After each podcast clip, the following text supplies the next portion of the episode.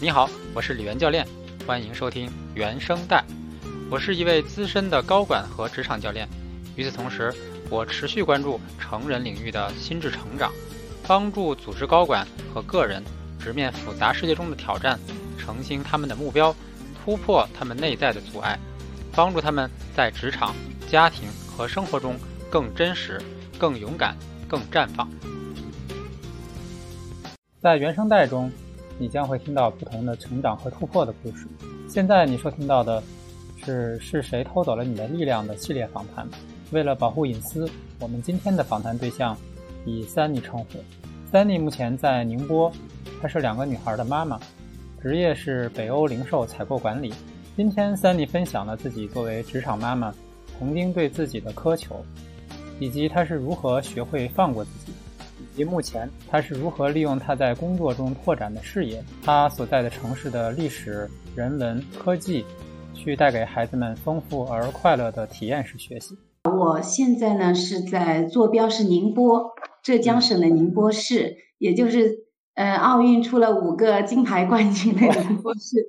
也是一个呃对收藏古今、感通天下的一个很呃开放性的一个城市。宁波，嗯，然后我目前的那个。主要的那个就是社会角色，呃，我的职业是我是一个北欧零售商的呃 sourcing team leader，嗯，然后我在北欧公司也是 先后服务了十多年，然后基本上经历了两个呃北欧零售商，嗯，目前的是在一家 discount store 这样子，嗯，我自己的一个呃自己个人的一个职业方面定位就是我自己是。希望自己可以，呃，一直从事负责任的供应链工作者的一个角色，因为在我自己看来，就是说所有的 position 其实都是整个 supply chain 里面的一个小小的一个 team player 而已。所以不管是在什么公司，什么样的角色，就是说都是供应链工作者。所以我还是呃会继续这个角色，会继续继续扮演下去。然后我自己在家庭角色里面，我是两个女孩的妈妈。嗯，就是二娃妈，然后有一个是现在三年级，有一个是幼儿园中班这样子。我自己还觉得，嗯，还有精力，就觉得还是可以在呃开发一点，就是说大我的稍微做一点大我的事情，因为觉得自己很渺小，但是还是希望有点额外的事情，所以我我我今年想好，刚好想也做一些呃减碳的方面的宣传。还有也是希望，就是因为现在家庭教育部分受到国家重视嘛，所以我自己也希望这部分做得更好一点。我会在办公室分享，也有些时候会朋友圈里分享自己做的一些好的呃家庭研学的尝试，大概是这样的一个 混合的角色。好的，好的。嗯，一一般像这种跨国公司，他们的办公室会放在，比如说放在省省会城市。那放在宁波是因为就是宁波周边的这采购的来源比较丰富吗？还是怎样？事实上，这个话题还蛮大的，就是可以聊蛮久的。只是 我们的其实真正的就是说了解对这个 supply chain 了解进去的话，就是宁波周边，宁波是非常重要的一个港口啊，一个是港口，一个是很多 producer 其实是在这一块，然后这个就是跟 supply chain 的 traveling 啊各方面呢可能会很呃方便。所以就是说，我们也是从 Office 一个非常老牌的公司，从香港挪到上海，再挪到不同的二线城市，就是主要是为了更接近供应链的管控，然后更更方便，是这样子。第二个问题也想了解，就是你说到这个家庭教育，所以你是有兴趣做一个这个家庭教育方面的一个个人 IP 是吗？其实不是那么懂 IP 什么的，我就是纯粹有一颗。好像对教育还是有一点点情怀，然后就觉得我自己过去几年，我也发觉我自己一直在实给带着孩子实践那个教育的一些探索，PBL 的一些 project 我也在做，然后也是基于我的职业，因为我的职业我是 discount store，它是涉及到全方面的 industry 的，所以我能够从不同的衣食住行、不同的领域的一个社会分工去观察。各种大企业以及各种工业技术的发展，就从以前发展到现在，所以我也会除了完成工作的角度，同时也会做一些观察，然后呢，也会呃很投入其中。所以我觉得这一部分的东西，正是以后就是我们孩子，就是说从呃象牙塔到社会啊，很重要的衔接的一部分，因为正好是工作。场合啊，各方面的东西接地气，所以我就觉得非常有兴趣，而且觉得很好，很很值得跟孩子分享。所以，当我周末的时候，我就有些时候有时间就做一些课题。然后我现在也非常的 感兴趣，我觉得额外时间可以有机会可以聊聊。是是是，我发现你身上还是真是有很多点可以聊。之前三弟在跟我沟通的时候，有两个点，呃，是自己的经历和感觉比较突出的哈，所以我们先来。你第一个就是限制我们幸福和成长的一个一种信念，叫做这个全能独立哈。所以我想先请 Sunny 来聊一聊，就是你觉得全能独立的这样的一个心态在你身上是怎样体现，以及你是什么时候意识到它限制了你，或者说呃妨碍了你的？我觉得我从小到大都是一个就内驱的人，就不是属于就不是属于就是说父母压着那种人，然后凡事我好像也是想。进求完美，但是我就发觉，就是自己察觉回去，就是说从小到大，即使是说是老师眼中的那种好学生也罢，就是说甚至在初中阶段也非常突出的也罢，但是从来内心其实不是有自信，有些时候举手也会要呃三思，就就现在就以前没察觉，就现在觉得就是说可能是这其中的一个原因，就对自己的要求总觉得自己不够好。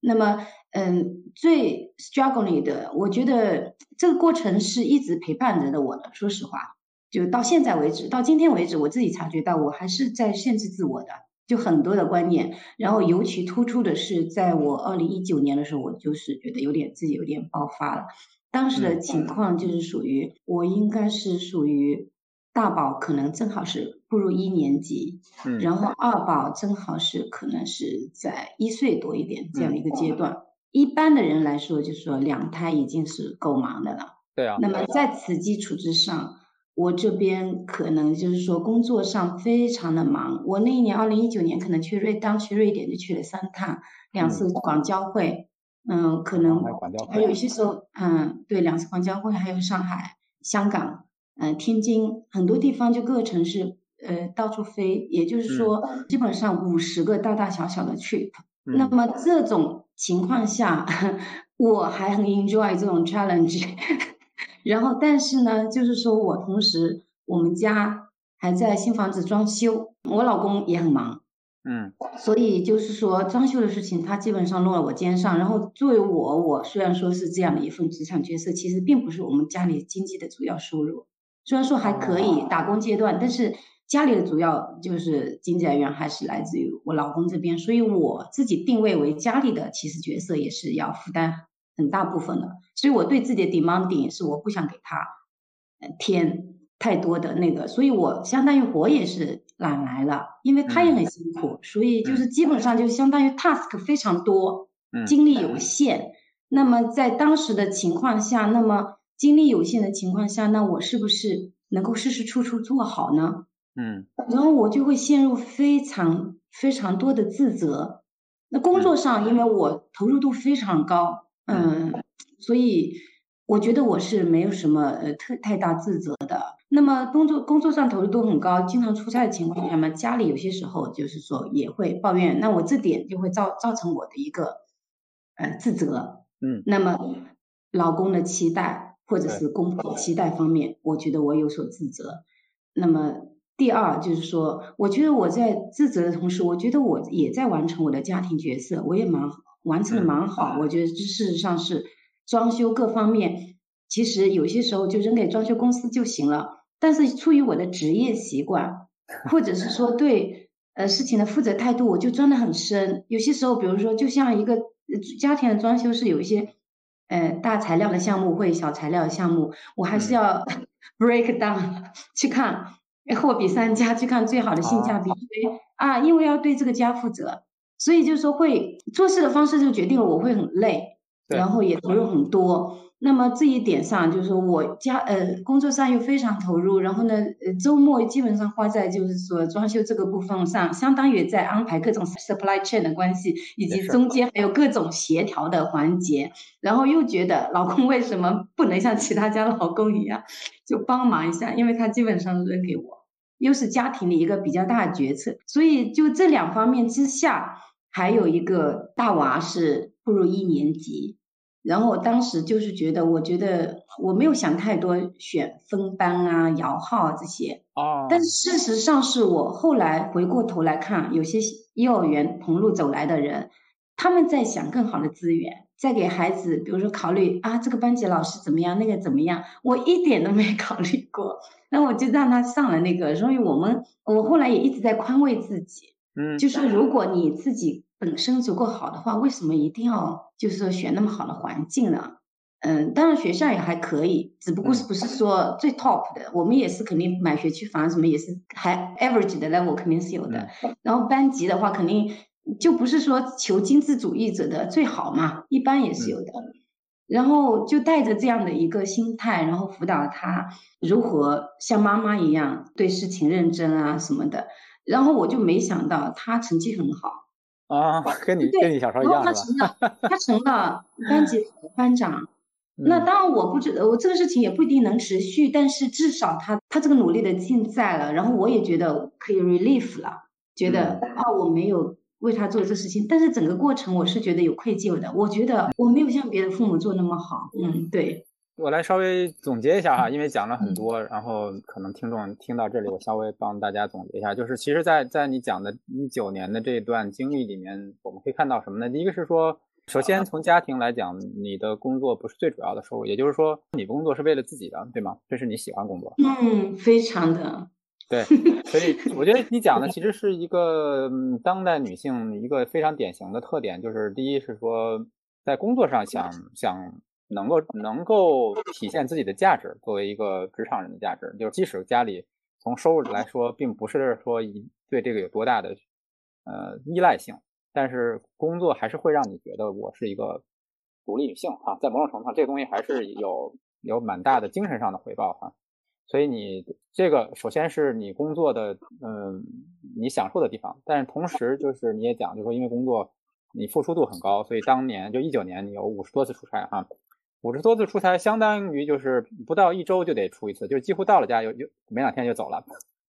呃，有些差是很短的，就是不过夜的，也也也有，有一些是一周起的。嗯，然后与此同时呢，还有个装修，其实装修本身对于每个家庭来讲都是蛮大的事情哈。就而且你说你你要你要上手去那那个选材料啊，或者说你货比三家是非常非常费精力的。嗯，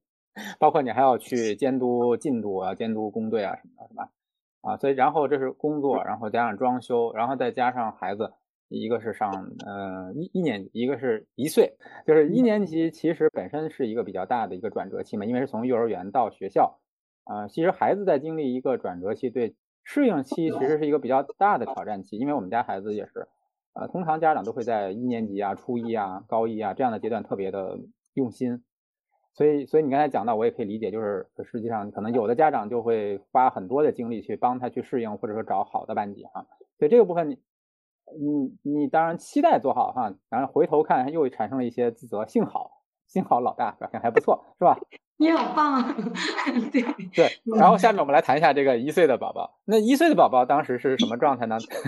嗯，一岁的宝宝那就回过头还是要说一九年之前，因为他是二零一七年二月份的，其实七差不多一九年已经两岁多了，那说错了，两岁多了。那么那我呢，在大宝的时候，我是坚持母乳喂养。嗯，就是到他的十四个月这样子的一个情况，也是当时上一份工作也是越南出差，那里出差也一一直坚持。我甚至有点变态的，当时变态的想就是不能那个不能添加任何奶粉，当然是也也有就是说冻起来的奶什么的，有些时候阿姨。那么由于这个前提在，二宝出来以后，为了保证公平，不允许自己 以后回来后悔。嗯，然后就是也也一定要给他做到，所以二宝我也坚持了十五个月，但是就对二宝来说就是没那么纠结，没有说，呃一定要百分之百，就有有些时候我出差其实加点奶粉也可以，但是基本上是坚持了到十五个月才断奶，所以就基本上也是差不多的情况，但是后面的话也就是属于有些时候就是属于我到现在为止就是说在家基本上没有一天晚上是没有跟孩子睡的。有些时候跟小宝多了，我就对大宝亏欠；陪大宝多了，就对小宝亏欠。所以我说最大困扰就来自于自己，最大干扰来自于自己。我我就是我做不到改变，但是至少察觉到了，就是这样。哦，其实你讲的这段跟那个一诺在书里的分享还蛮像的，就是因为他那个时候出差，不是包括还讲了一段这个出差的时候还要临跟临跟这个客户开会之前去挤奶的这个故事，好尬，很多尬的场面。我还有一次在越南发烧啊，发烧了，然后又找不到当地医院，很惨，整夜没睡。嗯，也是。职场女性没没呃没有老公有些时候都理解不了的一些事情，对自己对，其实讲的母乳这段，其实也的确是在全能独立或者说这个做最好的母亲对自己的一个要求的表现之一，就是觉得说，因为我们家孩子呃老大老二也是母乳的，我觉得在那个阶段就是特别宣传母乳的时候，大家都会觉得说，如果我要做一个合格的母亲，我就得全母乳。我觉得我觉得对很多女性有有非常深远的影响。但关键，您您家爱人有您的理解啊。我这边最大的难处就是有些时候觉得，就有困扰的地方也在于一句理解就好了。但有些时候，因为呃，我老公也是对自己非常自律的一个人，然后我们也是对自己期望值很高一个人，他可能也很自律，所以他觉得他也觉得这些东西都是可以克服的。对我比他还 weak 一点，那我就有些时候我们两个最大的，我们俩感情很好，但是最大的分歧就是觉得你能。你能看到吗？你能理解吗？就有些时候会觉得做了那么多有没有被忽视？嗯，但反过来想想，也许也是回到自己的一个反思，是这样子。所以在这种对自己的高要求下，哈，就是在每个角色都想做好，嗯，不管是说家庭的承担了很多家务，对吧？这其实嗯，装修都超过了我们一般说的家务，哈，其实是一个很大的项目。所以从家务到照顾孩子，然后再到这个做好自己的本职工作，包括你正好谈到这个母乳期，再加上孩子的适应期，所以一九年是一个相当相当辛苦的一年。所以那一年你的身体上有什么反应吗？嗯，身体上一九年没反应，但是嗯，因为累积下来，我去年有反应。去年我的那个。腰肌劳损到我这样也不是坐也不是，天天在在在这种情况下，我还是要到处去送那个孩子上这个学那个学，因为主要这部分能量是我来自这里，所以我基本上是给他送到这个班，然后赶紧附近找一个理疗馆，就是这样。是吗？对，然后有一段时间就是属于这样子，嗯，对对，就是呃，后来练瑜伽有所缓解。啊，那那咱们俩还蛮像的，我也是腰肌的问题，所以我也练瑜伽，是吧？可能年龄有点到了，我也在想，嗯，那那在那种情况下，你有有觉察？我其实我我一直在觉察，但是说实话还没今年这么开悟一点。今年我觉得稍微有点开悟了，就是，但是前几年我要是自己回过头来看，有些时候在在诺言里自己写的一些自我觉察什么的。我感觉我已经觉察到，我一直在想活成他人眼里的完美的一个形象。然后呢，我也知道，甚至是觉得我除了这些角色之外，我其实还是希望做到爸爸妈妈眼里的好孩子，对，公公婆婆眼里的好媳妇儿。然后我在除了我刚才自己的这些角色之外，其他其实还有各方面的要求的，我也在执行。然后我就觉得有些时候把我逼自自己逼到角落了。是，然后这回过头来看看，其实做的还 OK，有些地方，但是真的做到每个人满意，我发觉不行的。嗯，因为我一直把百分之九十的精力都关注在那些人那些对我不满意的事情上，然后就会痛苦，所以有一段时间是很挣扎的，是呃弄了这个弄不了那个这种感觉。所以你说关注在那些不满意的，所以那些不满意的地方又让你产生自责，所以明明做了很多，但你就觉得还不够好，或者说还不能让所有人满意。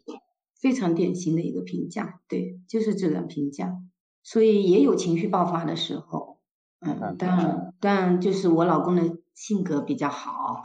也是比较耐心的。那当然他不能做到像这种这种这种这种理解，但是。呃，对事上他是就觉得这些就是这些事情，其实装修你可以不用那么深的，你可以扔给装修公司就行了。我们也是请的是一流的装修，你为什么要那么执念呢？其实他说的也是点子上，但是我自己过不去嘛，所以问题还在我，所以就是在这里。所以大家对你的期待有些实际上是你自己觉得我要做到，嗯，但并不是人家真的说你必须得做到。人家可能一句嗯话，这部分可能可以怎么样，那我就听到心里去，然后就想，嗯，做到。事实上是可以通过别的方式解决的。就比如说我我们家里有阿姨，那么我们家其实对卫生的标准非常高。那么我们可能那阿姨做和自己做是不一样的。如果我每天自己也做，那阿姨的标准肯定会提高更一个台阶。那么我我如果花了很多心思也在这一块的话，阿姨看到你自己做，就像职场一样的。我们作为 leader，有些时候你完全放手，其实有些时候标准就会往上降。有些时候你自己在抓那些标准的时候，标准就能往上提。就家里也一样的，是真的是这样。你不懂得领导的时候，下面的人就能够。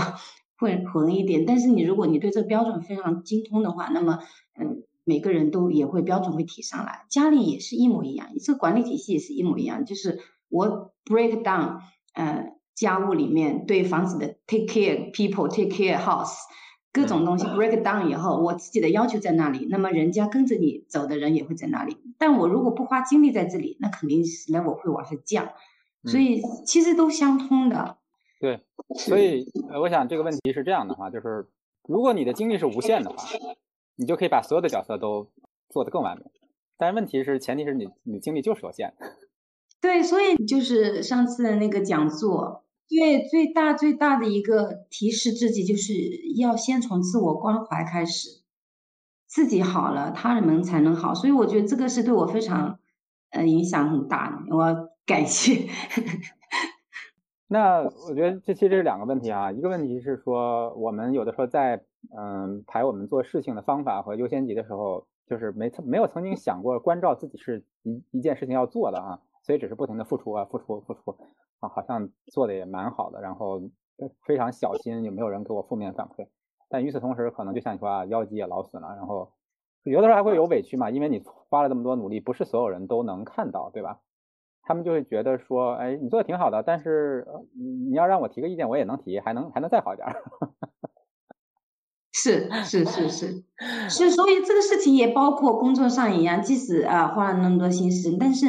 环境在变，其实整个状整个疫情之下，整个工作环境也在变，然后呢，接触的人也在变，人事上变了以后，大家又要重新认识你，你做过的，我二零一九年做过的所有事情，不是现在的这些接触的人可以看到。所以你他们又要重新认识新的你。那你在觉察到说我我的精力是有限的，我不可能把所有的事情都做的这么完美之后，你做了什么调整呢？嗯，最主要就是今年，我就觉得有些时候就觉得，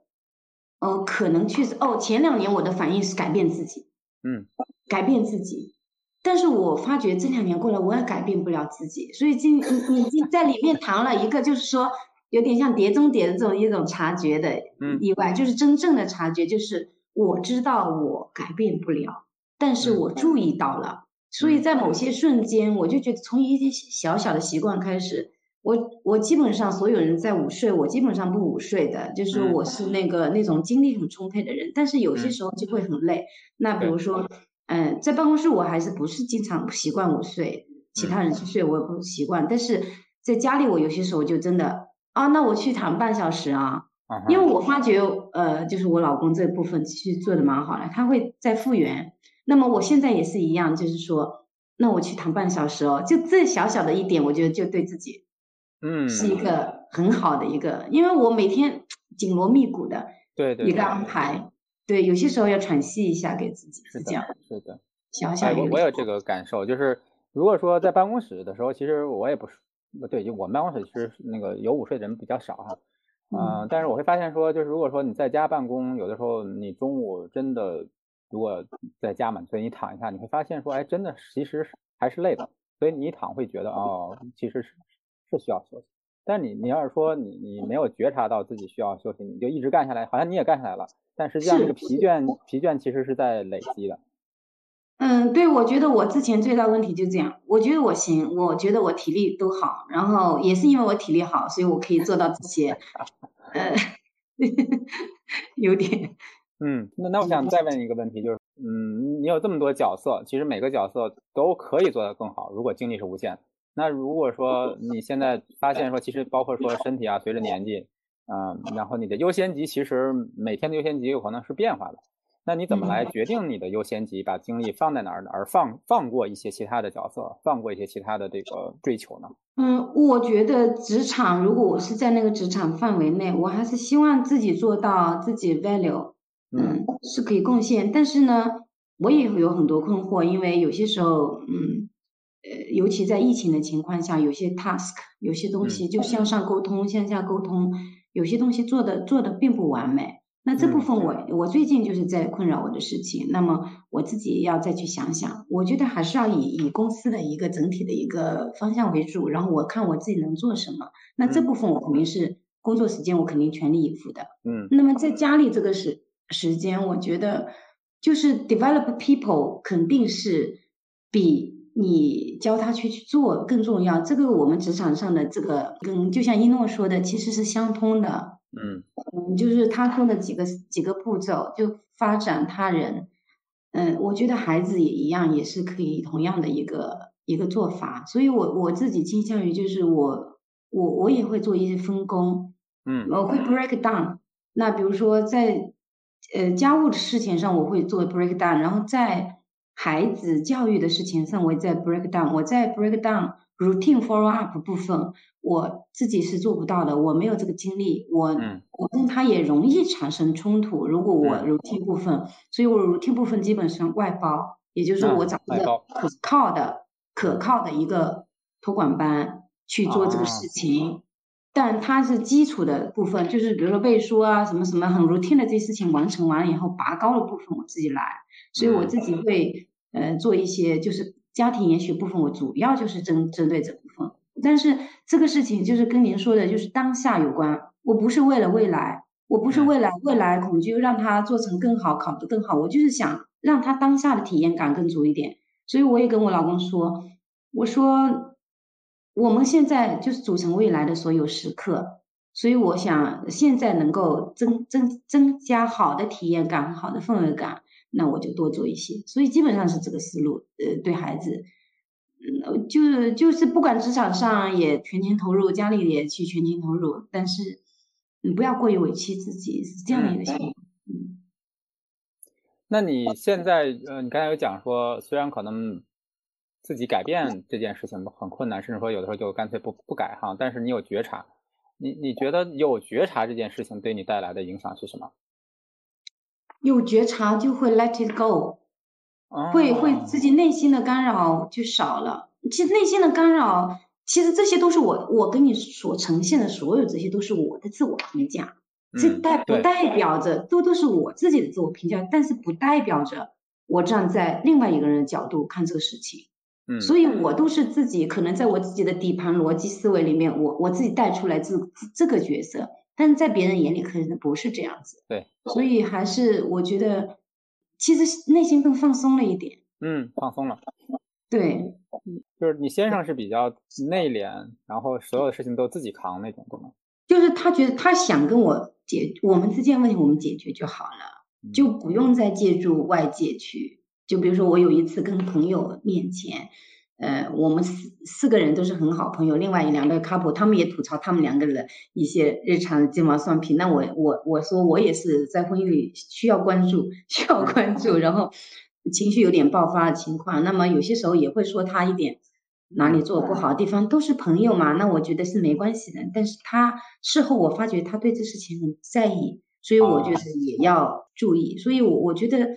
啊，其实你说的这个现象哈，就是咱们俩聊哈，就是对于男生是是比较普遍的，就是在有很多男生觉得，呃，要呈现在外面的一个形象，它是一个更积极的形象，所以不太愿意说把自己在呃遭遇的困惑呀，或者是困境啊，跟别人聊。所以像比如说我们说像求助哈，比如说像因为因为我做教练会有很多客户，那当然百分之九十。八可能都是女生，就是女生在嗯跟外界探讨或者是求助上面，其实比男生要积极和主动多。就是女生会觉得说我不舒服，我就可以跟别人聊，为什么不可以跟别人聊？男生就会觉得他也是以他就是这样，所以我这部分我也产生自责，你知道吗？这部分让我产生自责，为什么我就没有那么强大的内心？所以我是一个典型的典型的你你说的这个。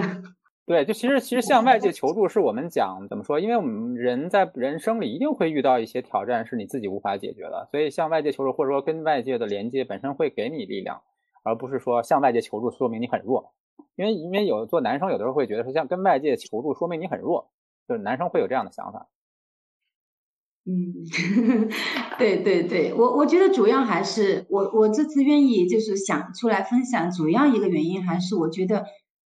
就是女性还是要放过自己，就大家我听到这个，就有些时候还是要适当的放过自己，没关系的。我有时候也挺羡慕那种 工作也没有，然后只要把自己照顾好好的，然后 男生就愿意一直那个他的那种。但是我也是不适合做，我也做不到那种女性。但是我觉得他们是有强大的内心。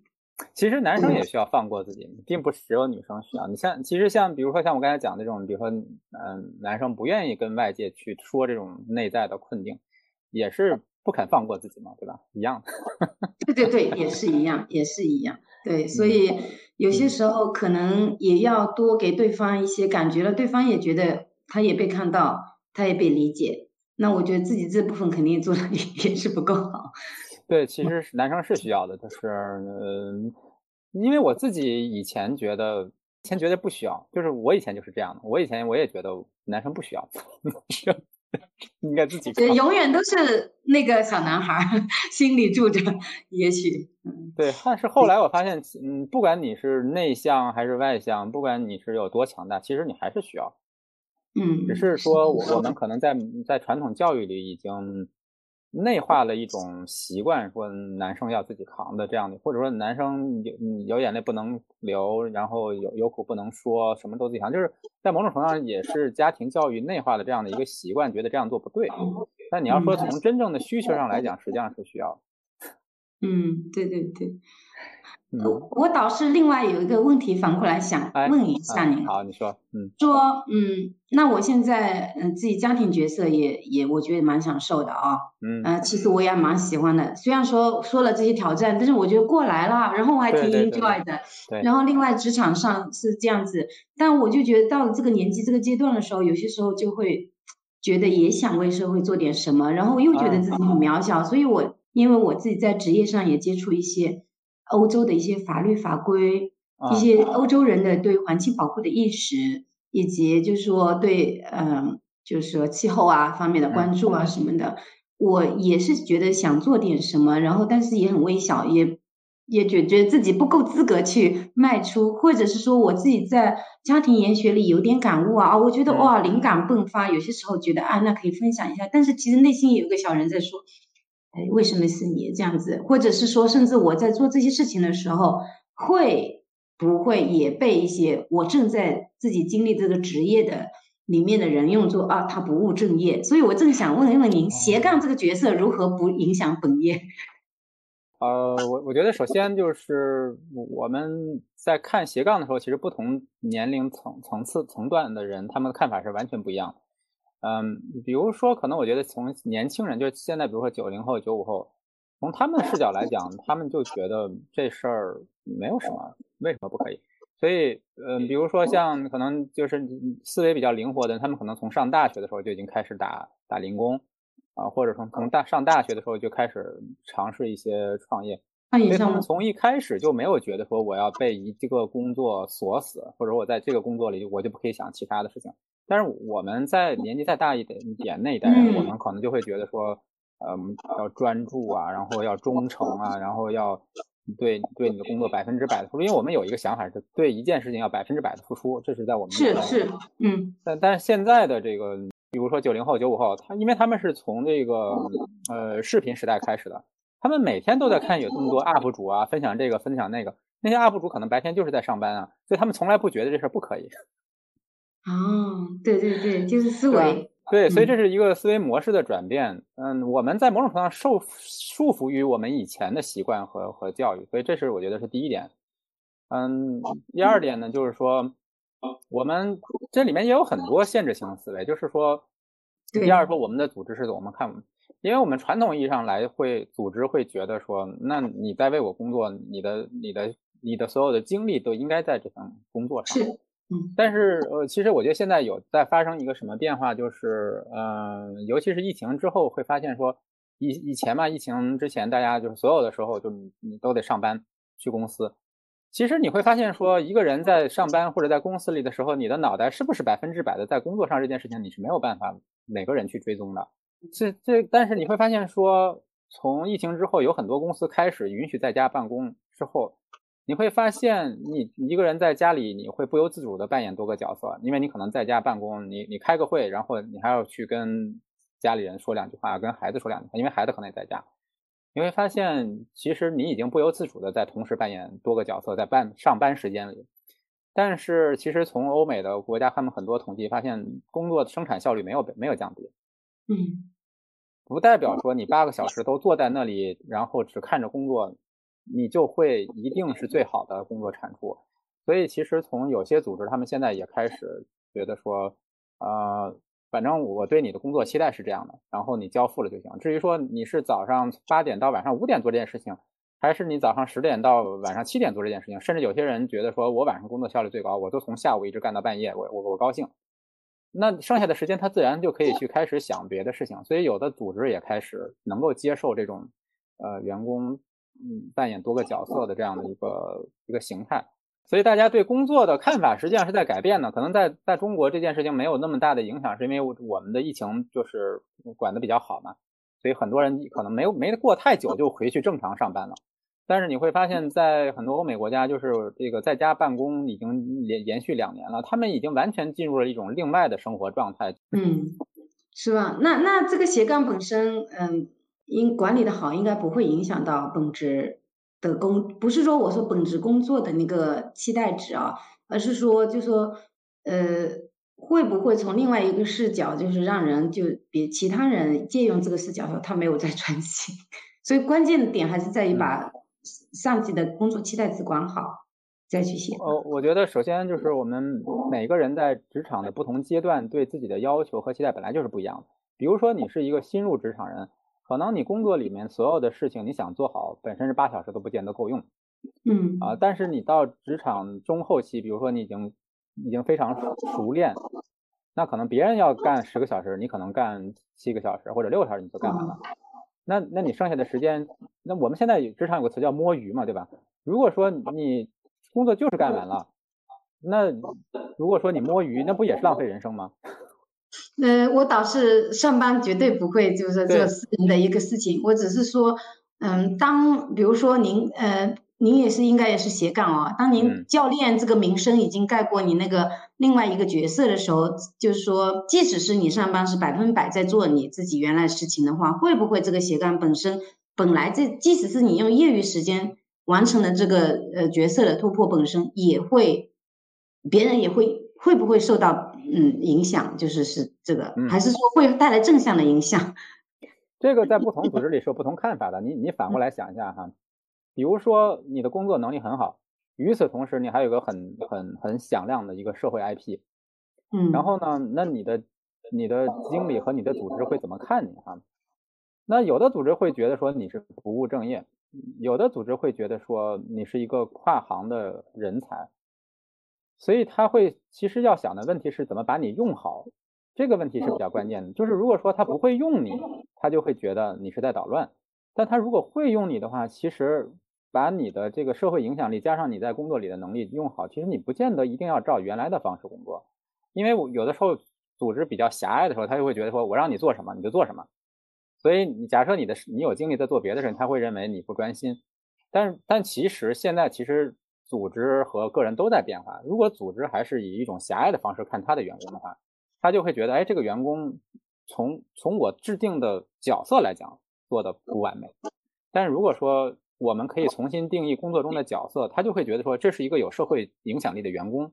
我怎么来发挥他的社社会影响力，并同时让他把这个呃场合里工作做好，他是可以重新定义这个工作的。所以对于组织来讲，嗯，这是一个双向挑战。因为，因为我们过去的工作就是我们传统流水线的工作，是说工作定义人，我把工作拆好了，你就去做。但现在其实你要想成熟的员工，他不想为被你写的那个工作定义而定义，那你是否允许员工和你来讨论一下，我们来重新定义这个员工的角色？其实这个对组织是一个蛮大的。为什么现在有很多人都不喜欢工作？就是因为他觉得工作卡住了我，我想成为不一样的人，而不是被你写的工作要干什么所定义。所以这个挑战是一个现在这个时代的挑战，它它不是说一个个人我怎么样的问题，而是说个人和组织之间怎么能够找到一个最合适的一个位置。所以其实你如果再往回倒几年，有很多那个我们讲那个视频时代的 IP，嗯，包括讲那个什么明朝那些事儿，就是那些作者你会发现他们都没有离开组织，没有说你要成了一个 IP 你就要离开组织，他会觉得说。我我有一个朝九晚五的工作，能够给我经济支支撑，和一个稳定的社会身份，我我为什么一定要抛弃他呢？那组织也会觉得说，我为什么又要一定要抛弃这个员工呢？他又没没在工作中犯什么错，是吧？而且他的社会影响力其实对组织是有好处的，包括说，你看那个脱口秀大会里面不是有一个那个叫什么来着？那个小姑娘，她是那个呃呃车那个汽车汽车汽车厂的，她叫哪个汽车我忘了。那你说，她是不是在利用业余时间 在在讲脱口秀吗？对呀，那你反过来讲，其实对于他们企业来说，这是一个正向的社会影响啊，对吧？本来大家不知道我们这个汽车这个这个牌子，现在这个个人他通过在外面讲脱口秀，我们还知道哦，原来你们公司是一个多元化的公司，所以它明明明是可以是一个相互 相互有好处的，对对对对。这个就没有负罪思维了。就其实我觉得也是，我觉得，嗯，我也没想做的什么 IP 做什么，就是说我把我想的东西记录下来，身边的有些人可以就是说相互影响、相互分享。然后呢，就是真的要缓解一些双减下的焦虑，因为真的就像一诺你说的哈，您说的，就是有些东西真的在在当下。然后我们今年，呃，自己我工作上这边拿到了二零二三年的春夏的那个颜色和流行趋势发布的时候，它也会描写一个社会的精神内核。它就是说，呃，也是力量是来自于当下，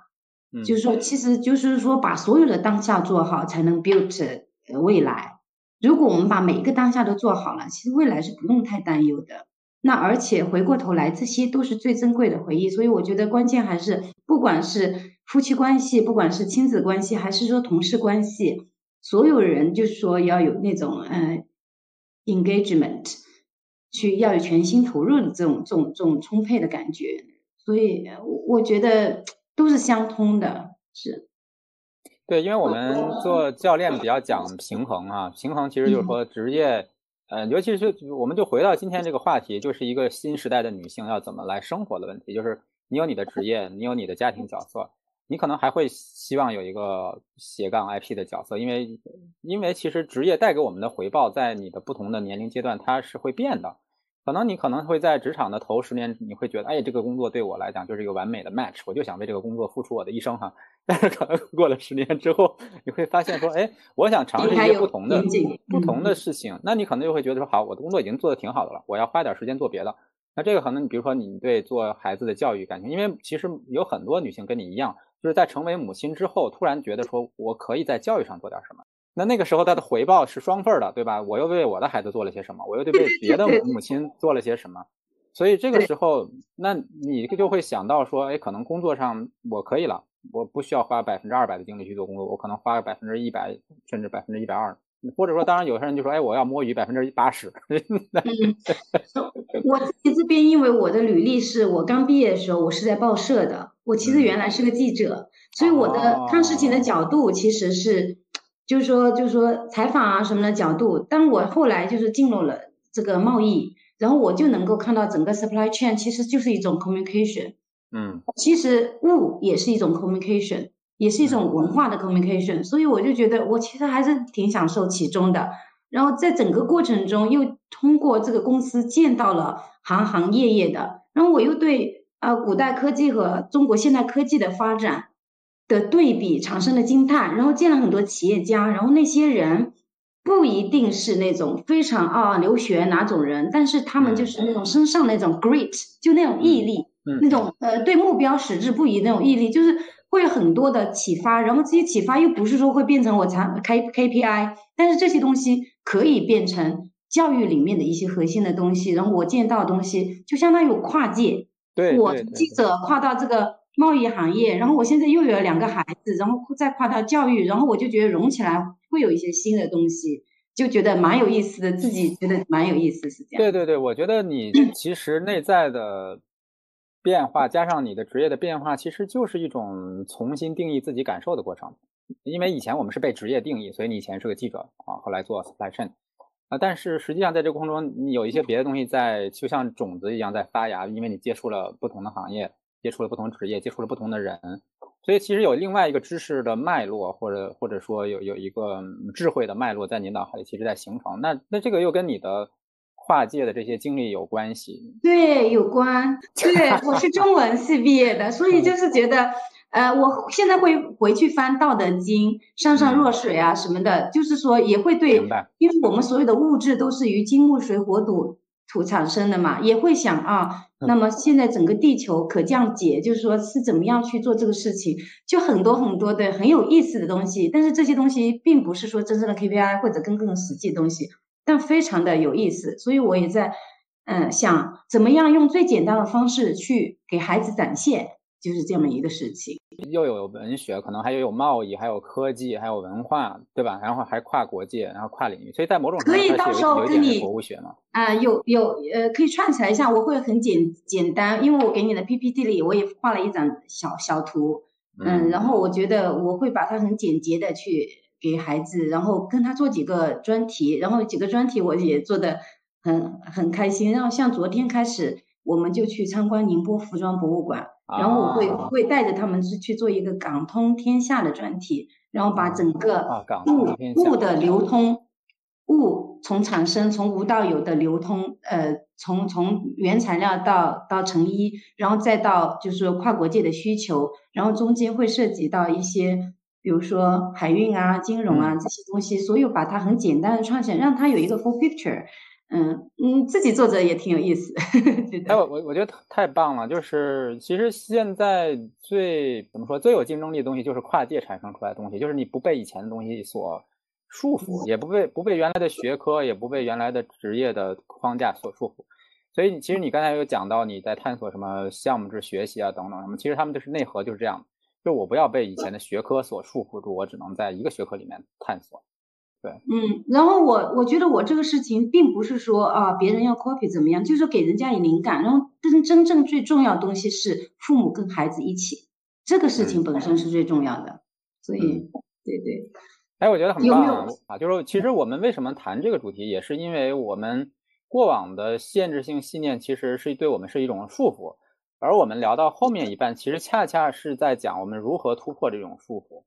那这里面也包括不被以前的这些定义所束缚，因为我们以前的定义就是，嗯，学科是学科，行业是行业，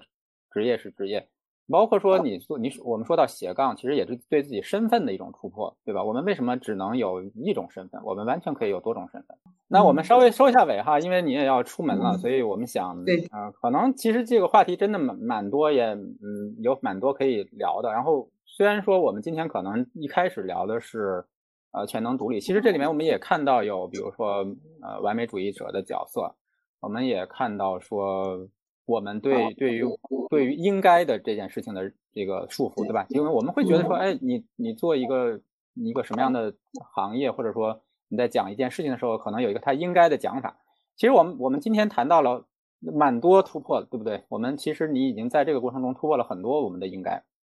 嗯，到到最后就说你也应该。一个员工应该什么样？一个组织是什么样的？可能这些都会被突破，这是当下时代的一个一个特征。所以可能我们也突破我们我们以前那一代人的对事情的看法。所以我觉得正好回到我们的主题，就是如何